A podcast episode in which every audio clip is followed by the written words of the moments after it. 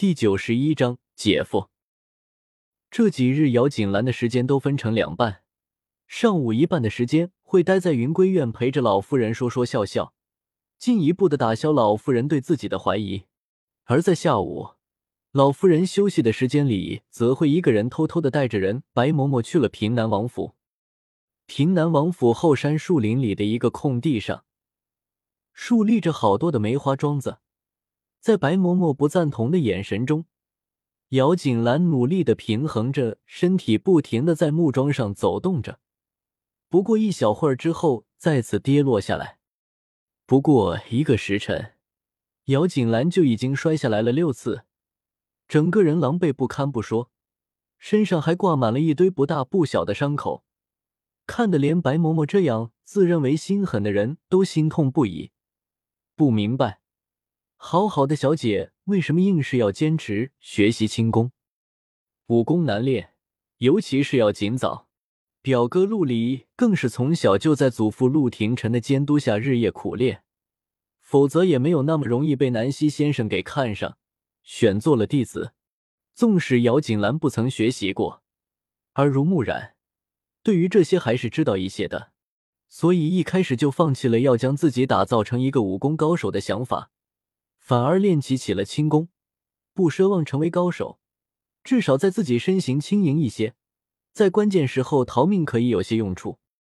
不远处，林觉义坐在一个竹屋里，视线一直随着外面那个不断从梅花桩上落下的女子移动着，放在一边桌上的手不停的在敲打着，却没有人知道他在想些什么。林一站在旁边，自然也将姚锦兰那满身的伤痕收入眼底，忍耐许久，终于开口道：“主子，让世子妃这么的训练下去，真的好吗？”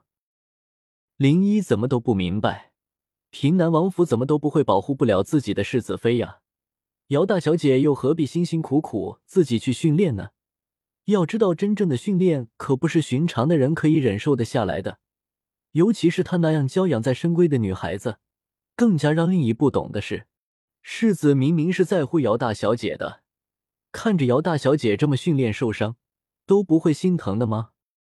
女子清瘦的身影还在梅花桩上坚持着。屋子里，林觉意在林一下一次开口之前，起身朝着外面走去。林一头轻轻的摇晃着，脸上露出看好戏的笑容。主子果然舍不得姚大小姐受伤呀！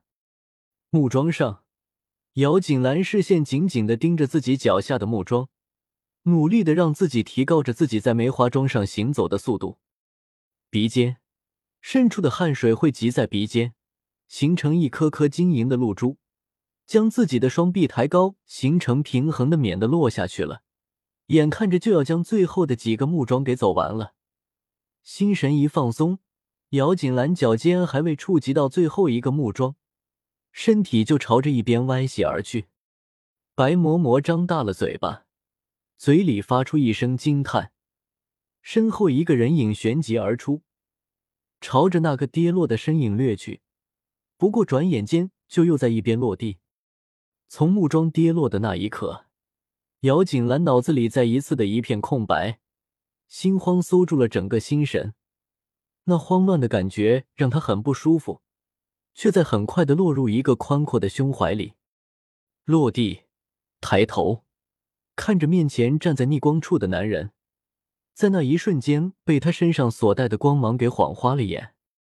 即使是转瞬即逝，可是林觉意却还是将对面姚景兰眼底的惊艳给尽收眼底，不自觉间，唇角微微的向上翘起。谢谢，可以将我给放开了。瞧见林觉意那微微朝上的唇角，姚锦兰的冷静立刻回归，眼底的情绪也在一刹那间收拾干净，冷静的对着面前的男人说出自己的要求。感受到姚锦兰的疏离，林觉意好心情尽毁，却还是没有依照他的话，就此将他给放开，只是询问道：“如果你需要，可以从我这里调度人过去保护你。”姚锦兰抬头。看着面前这个男人，干脆利落的开口：“好呀。”可是却也在林觉意还未高兴时候，继续说道：“可是我还是会继续练轻功的。毕竟除了自己，没有人能够真正无时不刻在自己身边保护自己。说完之后，姚锦兰转身朝着等在一旁的白嬷嬷走去，在她不断絮絮叨念中更衣去了。身后，林觉义站在原地看着姚锦兰远走的背影，唇角再次抿成了一条直线。其实他心里也明白，刚刚姚锦兰的话说的的确是没有错，能够随时随地的保护自己的，除了自己再没有旁人。虽然话是这么说，道理是这么讲，可是听着这话，心里却怎么都不舒服。林一站在林觉义不远的地方，因为离得有些远，倒是没有听清楚姚锦兰到底和世子爷说了什么，不过却可以明显感受到的是。世子爷在听姚大小姐说话之后，心情从高兴到了生气。姚大小姐威武，林一再一次在心中低声道。沐浴之后，为了逃避白嬷嬷不厌其烦的关心，姚锦兰一经穿好衣服，赶忙朝着林觉义所在的地方走去。白嬷嬷手里，在他面前必定是不会再多说一些什么的。却不想要林觉义的房里，林一正在禀报事情。一时间，姚锦兰脚放在门口，却不知道是进还还是不进。正在犹豫间，里间就传来声音，却是林觉义让他进去。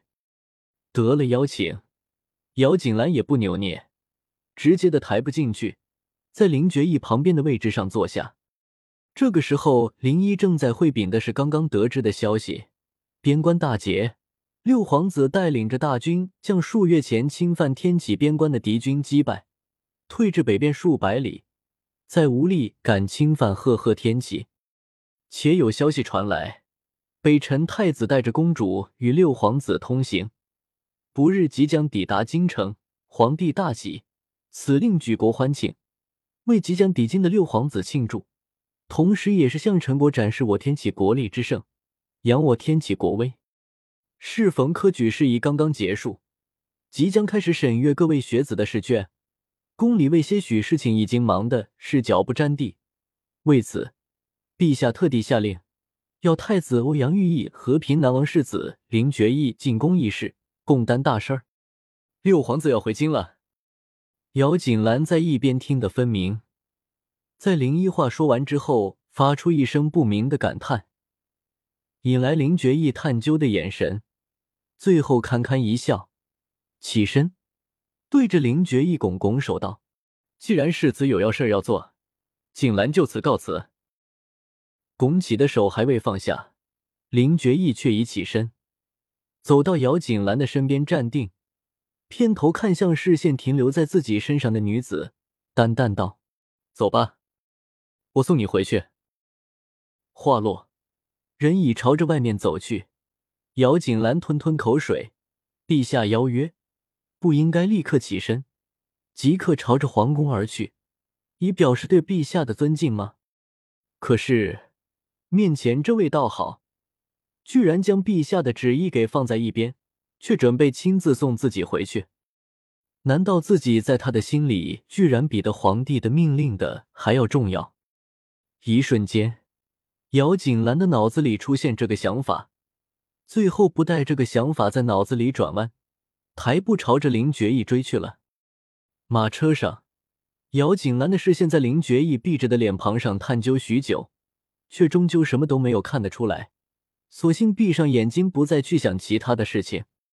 要说姚国公府与平南王府也相去不远，不过一会儿已到府门口停下，却不想遇上刚刚从科举下场回府的姚景句。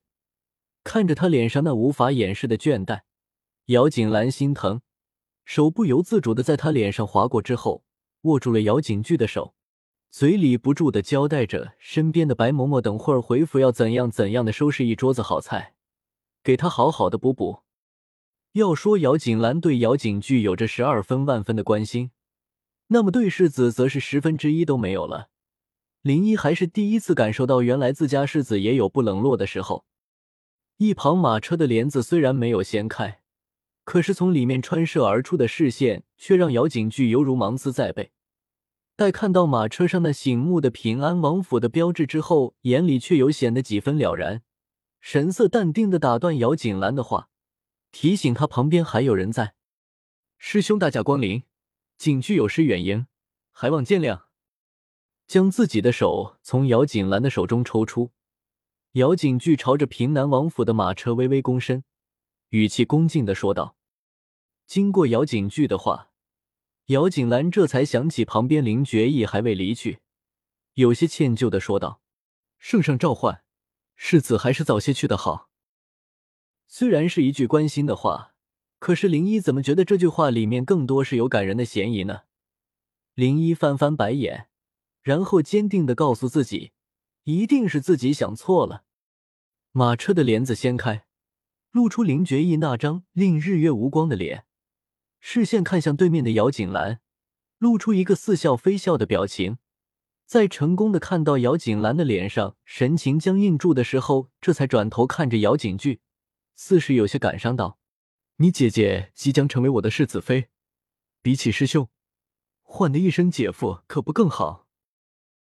一句话，睡的姚景句张口停在那里，半个字也吐不出，却叫姚景兰脸上染上一抹绯红。